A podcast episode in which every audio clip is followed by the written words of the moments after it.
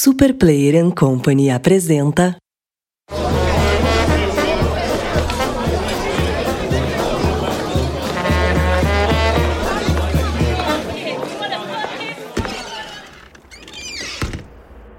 Introvertendo, um podcast onde autistas conversam.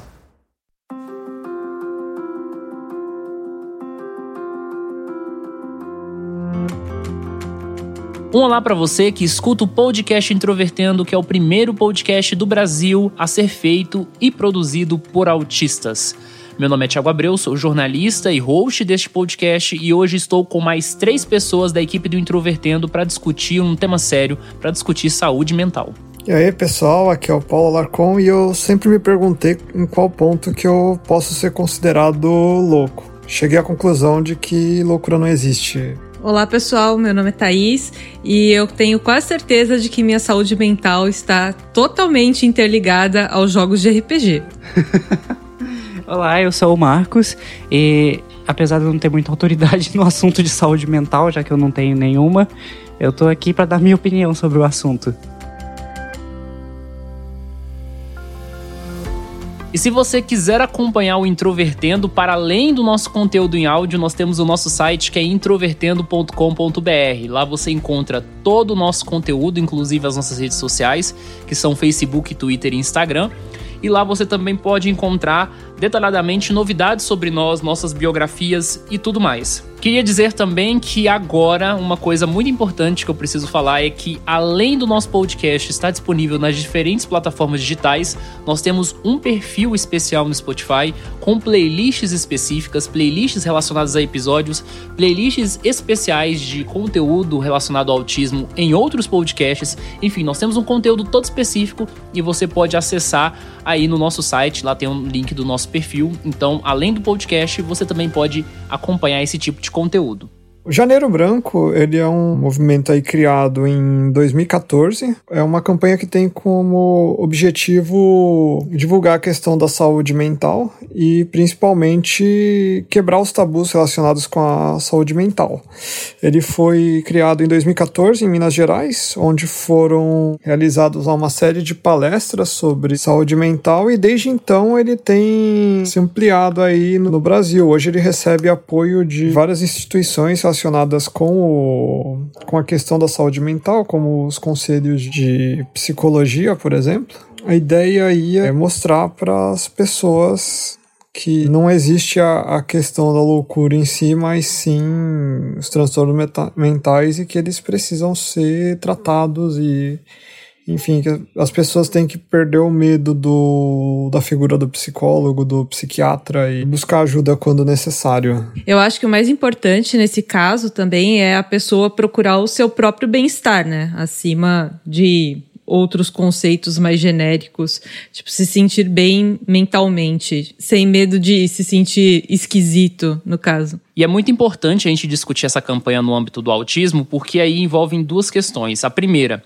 Autismo, como uma condição que exige acompanhamento toda a vida, é também, às vezes, mal vista entre alguns autistas. Já vi muitos autistas na internet, por exemplo, se vangloriando do fato de não receberem algum tipo de assistência. Mas, ao mesmo tempo, esses autistas costumam se queixar muito das dificuldades e as pessoas sempre têm essa imagem de que profissional médico, primeiro, é para quem está, entre aspas, louco, ou para quem precisa de medicação. E, na verdade, todo mundo deveria fazer terapia, todo mundo deveria se tratar. E isso não é algo direcionado à loucura. E se fosse ligado à loucura, qual é o problema? Também é importante lembrar que autistas têm muito mais propensão a, a, sofrer de transtornos mentais do que a população em geral. Então, a depressão e a ansiedade, como a gente já falou várias vezes durante o podcast, é um problema constante na vida da maioria dos autistas. Chega a ser 60, pelo menos 60% da comunidade em geral. E então é algo que a gente tem que tomar bastante atenção e cuidado e, e, se conscientizar mais sobre isso. Inclusive, o estigma que tem em se frequentar um psicólogo ou um psiquiatra, se caso necessário necessitar de medicação, é algo que a gente tem que desconstruir, porque é um estigma besta da sociedade que já associou a loucura com o, o tratamento psiquiátrico e, e encarar como algo que é normal, do mesmo modo que as pessoas vão no médico, no oftalmologista, do mesmo, médico do mesmo jeito que elas vão no cardiologista, elas estão lá e, e não tem esse estigma todo que tem para os profissionais da área da saúde mental. E nesse contexto, principalmente considerando aí que todos nós quatro passamos por um diagnóstico tardio de autismo, eu queria perguntar para vocês quanto que a temática da saúde mental entrou pela primeira vez na vida de vocês. Primeiramente, antes da gente começar a discutir, a gente tem que é, definir exatamente o que eles querem dizer com saúde mental no contexto do Janeiro Branco e no contexto da campanha.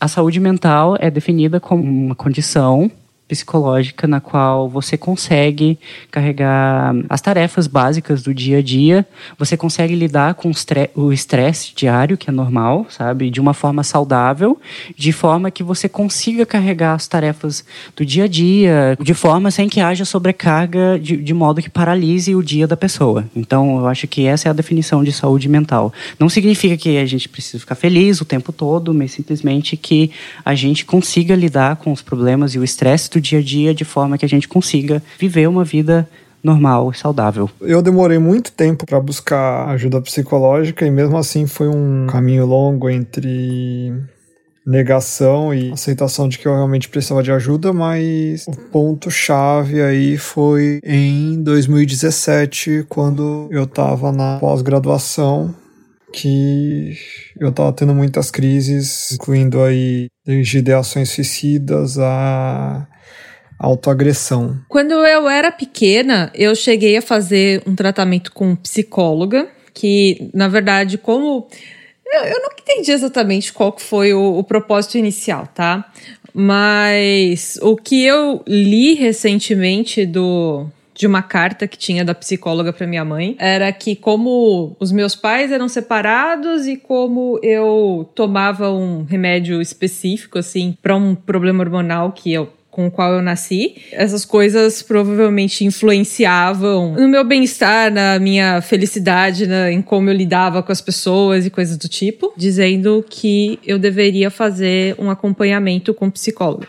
Então, na verdade, o meu primeiro acompanhamento com psicóloga eu era bem criança e basicamente o que a psicóloga fazia era brincar, tinha principalmente um jogo de montar coisas que de que eu gostava bastante, e ela ficava me fazendo perguntas enquanto eu ficava montando as coisas. Mas até então não tinha, nunca ninguém tinha comentado alguma coisa a respeito de autismo naquela época, né? Eu fiz esse acompanhamento por bastante tempo. Sempre eu ficava ou lendo alguma coisa ou montando é, naquele, naquele joguinho. E depois, eu não me lembro em que momento que eu parei esse acompanhamento específico, o motivo dele. E muito tempo depois, na época do ensino médio, eu é, tive um problema com um relacionamento. Que aí eu falei com a minha mãe que eu achava que eu devia tentar um acompanhamento e tudo mais. Eu cheguei a fazer algumas sessões apenas, mas também não prossegui por muito tempo. Uma coisa que eu acho importante frisar, por mais que a, a minha família tenha várias ideias com as quais eu concordo, tem algumas coisas um pouco complicadas. Então, por exemplo, a gente falava muito, eu inclusive, que diversos transtornos eram frescura. Então, por exemplo, ah, a pessoa tem síndrome de, do pânico porque ela pode ter síndrome do pânico. Que se ela tivesse problemas, ela não ter problemas de verdade, ela não teria isso. Então, eu fui criada com essa mentalidade. E por muito tempo eu achava que toda essa história de ah, depressão e tudo mais era frescura das pessoas. E eu não sabia durante a faculdade que eu estava em depressão. E não só eu não sabia, como se eu tivesse descoberto, eu não teria falado para absolutamente ninguém. Então, essa época em que eu era mais velha, eu já tinha um certo receio de procurar ajuda psicológica de qualquer tipo, porque tinha entronizado assim em mim a ideia de que isso era uma coisa para uma pessoa fraca, uma pessoa que não tinha problemas de verdade. Então eu realmente pensava, ah, eu só tenho esses probleminhas no meu dia a dia porque eu não preciso pagar as contas, ter minha mãe para pagar as contas para mim. Eu penso que se eu tivesse buscado uma ajuda psicológica nessa época da faculdade, teria sido um período muito menos péssimo, porque basicamente é assim que eu olho para a época da faculdade, né? Eu só me lembro de coisas muito ruins. A questão do diagnóstico do autismo eu só fui pensar muito depois, na época que eu já tinha me formado, e que eu comecei a pesquisar. Na verdade, eu estava pesquisando empregos para pessoas antissociais e acabei me deparando com uma página falando sobre síndrome de Asperger, porque você sabe que a gente vai abrindo trocentos links para saber um pouco mais de cada assunto que vai aparecendo até, até cair nisso. Então, nessa época, não procurei exatamente um apoio psicológico. Eu procurei entender se é, eu realmente tinha aquilo ou não. E é, desde então, depois do meu diagnóstico, eu não fiz um acompanhamento psicológico específico. Eu converso com pessoas que são psicólogas e tudo mais, mas sem o acompanhamento médico de fato. Não estou dizendo que isso seja recomendado, tá? Mas é só o relato de como as coisas são atualmente. E hoje em dia tem essa tranquilidade, assim, não é como na época da faculdade, que eu realmente acho que eu deveria ter procurado auxílio naquela época, porque hoje em dia eu me sinto muito bem com as coisas, como a minha vida está muito melhor, como a forma como eu tenho encarado as coisas mudou muito. Então, eu consigo me sentir tranquila sem esse apoio médico específico. Eu acho que eu já tive depressão, períodos depressivos quando eu era criança, principalmente na época que eu sofria bullying na escola, em, por volta de 2007, mas eu não sabia, eu nunca fiz acompanhamento em psicólogos nem psiquiatras na época, então eu não sabia que eu tinha depressão na época. O meu contato mesmo de saber que eu tinha depressão foi quando eu comecei a frequentar o saudavelmente, quando o Tiago me aproximou, se aproximou de mim por volta de em 2016. Naquela época eu já sabia que eu estava deprimido porque em 2014, quando eu come, nos primeiros dois anos da faculdade, eu estava num estado mental muito bom, eu estava no meu pico e eu notei uma queda brusca no outro ano e as coisas começaram a ficar mais difíceis e eu notei que eu estava começando a deteriorar muito rápido. Então já em 2015 eu percebi que eu estava começando com depressão, mas eu não cheguei a procurar ajuda psicológica nem psiquiátrica na época, porque eu não sabia que o tratamento era tão eficiente, eficaz. E foi só quando eu comecei a frequentar o Saudavelmente com a, a Tatiana, que a gente fazendo terapia, que a Tatiana é psicóloga no Saudavelmente, na, na UFG, então eu comecei a fazer terapia com ela, e foi quando ela conseguiu convencer que eu fosse me consultar com a psiquiatra local, que, né, que era a, Patri a doutora Patrícia. E foi aí que eu comecei a tratar a minha depressão com medicamento, porque a terapia, para mim, não estava dando resultado, mas a Tatiana me fez perceber que, eu, que talvez medicamento fosse uma opção viável, e foi quando eu comecei a tratar. E continuo, eu sei que o tratamento, para mim, foi muito eficaz e toda vez que eu começo a ficar ruim, eu já corro direto e, e, e já procuro um atendimento imediato, porque eu sei que eu melhoro bastante quando eu tô medicado, quando eu tô uma vibe mais uh, calma e tal. No meu caso, eu posso dizer que o ponto importante foi no final do ensino médio, que foi exatamente na época que tinha suspeita do diagnóstico, né? A, minha vida estava totalmente desajustada, um ensino médio cheio de bullying, cheio de problemas acadêmicos, notas despencando. Mas tratamento psicológico, psiquiátrico no Brasil é caro, o acesso é muito difícil. Você tem uma quantidade pequena de pessoas que conseguem ter acesso a esses serviços e, ao mesmo tempo, o serviço não necessariamente é de boa qualidade. Então, eu só fui ter um acesso frequente né, e, e acessível para mim dentro do contexto da universidade, que foi no Saudavelmente.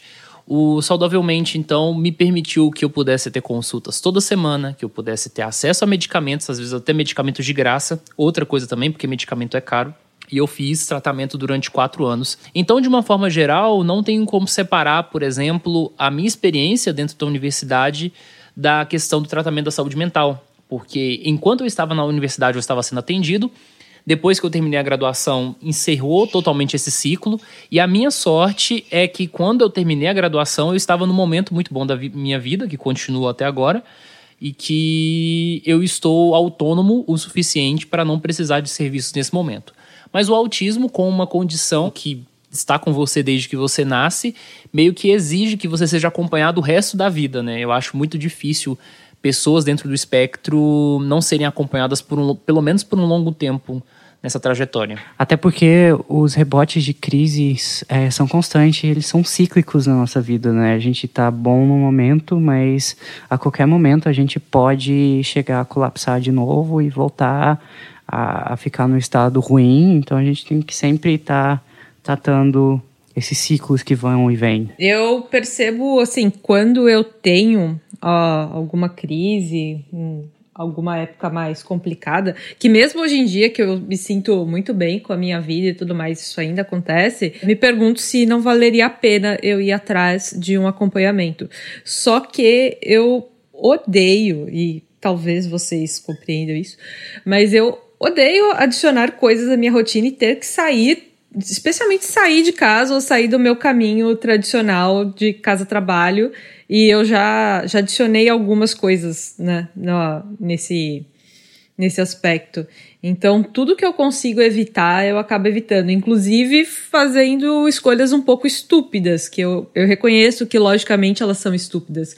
Por exemplo, tem vários médicos, que, inclusive aquele problema que eu falei que eu nasci com ele, eu não acompanho há mais de um ano. Desde que eu vim para Florianópolis, eu não fui fazer uma consulta sobre isso. Eu deveria.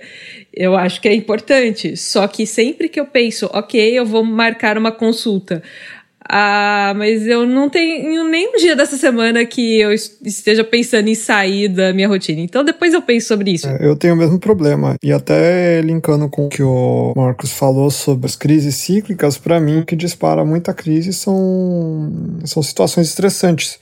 E uma delas é a mudança de rotina. Podem ser desde um uma mudança de emprego, uma mudança de projeto ou qualquer coisa muito grande que afete aí os rituais e as rotinas que eu tenho. Eu me relaciono bastante com essa questão da mudança de rotina, porque quando eu observo para minha vida individualmente, quando eu terminei a graduação, a minha vida ficou mais estável no sentido né, de, de coisas a fazer. Porque eu trabalho em casa, eu resolvo todas as minhas coisas em casa, eu não preciso sair, eu fico muito tempo parado. E isso, de uma certa forma, teve um benefício na minha vida tão grande, tão absurdo, que a diferença é muito grande quando eu estava na graduação e, quando, e agora que eu não estou. Então eu consigo ter mais estabilidade de vida e mais tranquilidade para lidar com as coisas, justamente porque eu tenho um maior controle sobre a minha rotina e sobre as atividades que eu faço. E aí, nesse sentido, eu fico pensando assim: muitas vezes as pessoas dentro do espectro têm dificuldade de identificar suas próprias emoções. Inclusive, a própria Thaís falou né, sobre o fato de estar na graduação, ter problemas com depressão e só identificar que isso é depressão depois. E eu fico pensando assim: como falar com as outras pessoas sobre a sua dificuldade se você mesmo não consegue identificar? Isso foi um problema particularmente grande quando eu estava na adolescência, que eu tinha sensações que até hoje eu não consigo descrever. Eu acho engraçado que eu já estive em diversas situações diferentes, assim, com aspectos diferentes. Então, por exemplo, eu já estive em situação de saber o que eu estou sentindo sentindo, mas não saber descrever, não saber classificar com as palavras que as pessoas normalmente usam. Eu já cheguei também não saber o que eu estou sentindo, tipo, ter algo estranho, mas eu não sei o que é isso. E já aconteceu também de pessoas perceberem que eu estou com alguma coisa, então que eu estou mal, antes de eu perceber. Então, isso não é muito comum. O normal é as pessoas não perceberem e eu tô completamente parada em algum lugar e eu posso estar tá completamente extasiada com alguma coisa, como eu posso estar tá extremamente estressada com aquilo e as pessoas não perceberem. Mas já aconteceu de pessoas perceberem antes de mim. Então, é, é muito difícil encontrar um padrão nisso, já que tem tantas coisas diferentes que podem acontecer com relação a sentimentos, a sensações, esse tipo de, de coisa. Uma coisa que eu acho que pode ajudar é quando a gente percebe que tem um problema e é, às vezes consegue imaginar alguma solução, conversar com, com as pessoas que têm impacto na nossa vida. Às vezes até elas conseguem encontrar outras soluções, mas acho que o primeiro passo é realmente a gente conseguir compreender o que está acontecendo. E aí entra uma outra questão que, inclusive, eu citei no episódio de Setembro Amarelo, que é o seguinte: para quem contar? Porque tem pessoas que são próximas a nós, são pessoas que têm um impacto na nossa vida, como você mesma disse, mas muitas vezes são pessoas que não têm um, uma preparação ou um nível de reflexão aprofundado para conseguir lidar com isso e não necessariamente propor soluções, mas simplesmente apoiar. Para quem que vocês acham que isso deve ser contado e de que estratégias podemos criar para isso? Acho que a principal característica que eu procuraria em uma pessoa assim, para tentar generalizar um pouco mais, é uma pessoa que saiba ouvir, aquela pessoa que realmente para, ouve o que você está falando e dá uma resposta com base no que você disse, não a pessoa que já está com uma resposta pronta, independentemente do que você diga no, nesse meio tempo. E eu acho que nem sempre a gente tem uma pessoa desse tipo. E além disso, eu também falaria com o meu chefe, porque o meu chefe costuma encontrar soluções muito bem. Eu me considero uma pessoa com muita sorte que eu tenho alguém com quem eu posso falar tudo, que é minha esposa. E mesmo no trabalho, principalmente nas situações que afetam diretamente o trabalho, lá pessoas que, com quem eu posso conversar. Essa questão de que para quem contar varia bastante de indivíduo para indivíduo, porque cada pessoa tem uma situação diferente, né? Então não dá para falar uma coisa que seja genérica que, que sirva para todo mundo. No meu caso, eu tenho meus amigos, às vezes que eu conto as coisas, ou minha mãe, eu também posso me abrir com algumas coisas Igual a Thaís também, eu tenho problema de não poder contar tudo para minha mãe, né? Mas às vezes ela pode ajudar também. É, mas eu, eu, sempre, eu sempre converso com meus amigos, a exceção para a maioria, mas eu geralmente sou bastante introspectivo, eu sempre fui.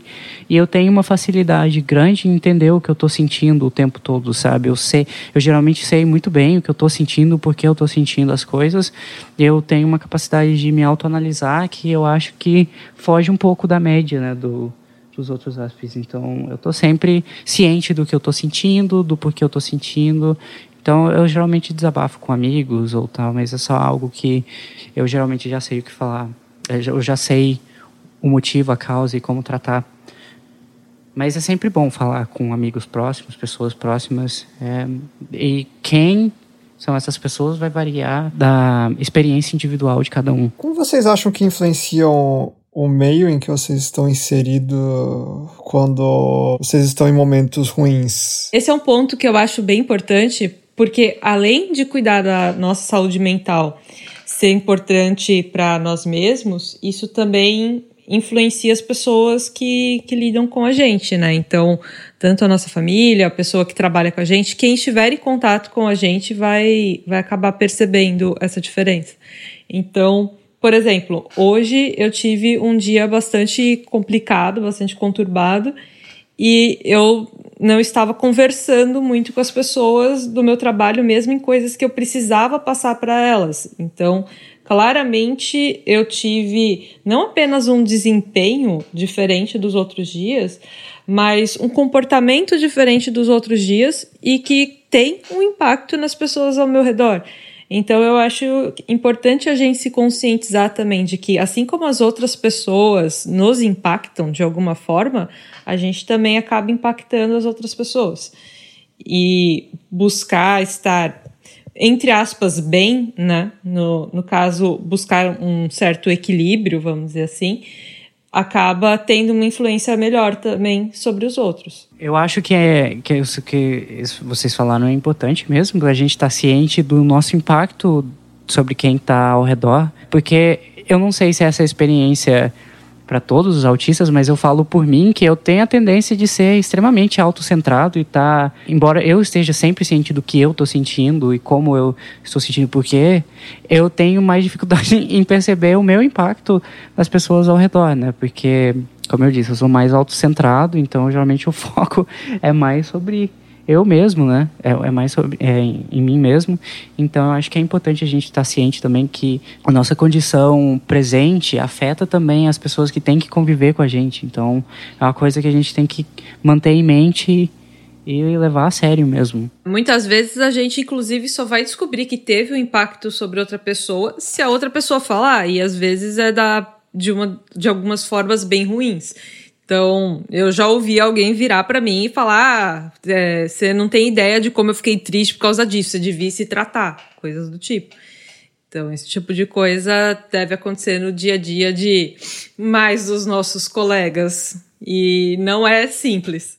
E isso é muito importante porque, principalmente, se você não fala do, do que tá te afetando, dos problemas que você está tendo, do que está te afetando, aí existe um risco de, por exemplo, no ambiente de trabalho, você ser desgastado até o, o, ponto em que venha a ser demitido, ou num relacionamento também, se você não se abrir com a outra pessoa pode até levar ao fim do relacionamento, né? A gente já falou várias vezes sobre depressão, sobre transtornos, né? O nosso podcast é sobre autismo e aí vem aquela pergunta de sempre: qual tipo de assistência que a gente precisa procurar em situações em que a gente vê que a nossa saúde mental tá entre aspas abaixo da média? Nesse caso, já em que a gente é, esteja ruim mesmo, é a ajuda que a gente precisa procurar mesmo é a profissional, porque são os médicos, os psiquiatras que vão poder te diagnosticar de forma específica e, se caso necessário, recomendar tratamentos, medicação.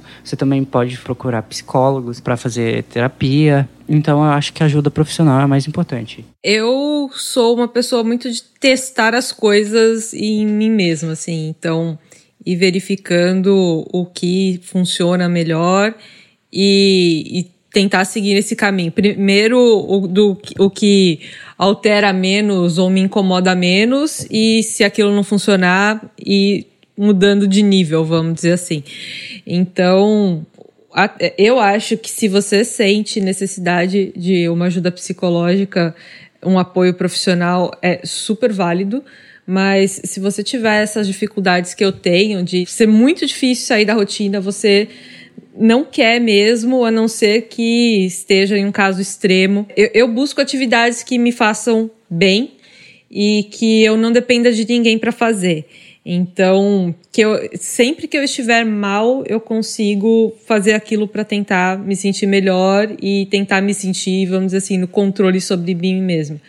Então, tem diversas coisas que eu faço para cada pessoa vai ser diferente, mas hoje em dia é muito comum eu sair para caminhar. Então, esse final de mês, por exemplo, foi muito complicado. Na sexta-feira eu estava me sentindo péssima. Eu decidi que eu ia caminhar esse final de semana e porque eu senti que eu precisava daquilo, não era só uma questão de fazer uma caminhada por saúde física, né? Eu precisava daquele tempo só andando e me concentrando nisso. Também existem outras coisas que fazem com que eu compreenda melhor situações em geral, vamos dizer assim, tanto situações das outras pessoas quanto a minha própria. Então, ler alguma coisa, especialmente histórias que mostrem ponto de vista de muitas pessoas diferentes. É, até a brincadeira que eu fiz do RPG, então para mim jogar RPG também é uma coisa que acaba me ajudando a me centrar em compreender o que está acontecendo. E pode parecer bastante besta, mas uma vez que eu consegui entender melhor o que está acontecendo, eu consigo direcionar o meu foco para lidar com aquilo, para resolver o problema dentro do possível.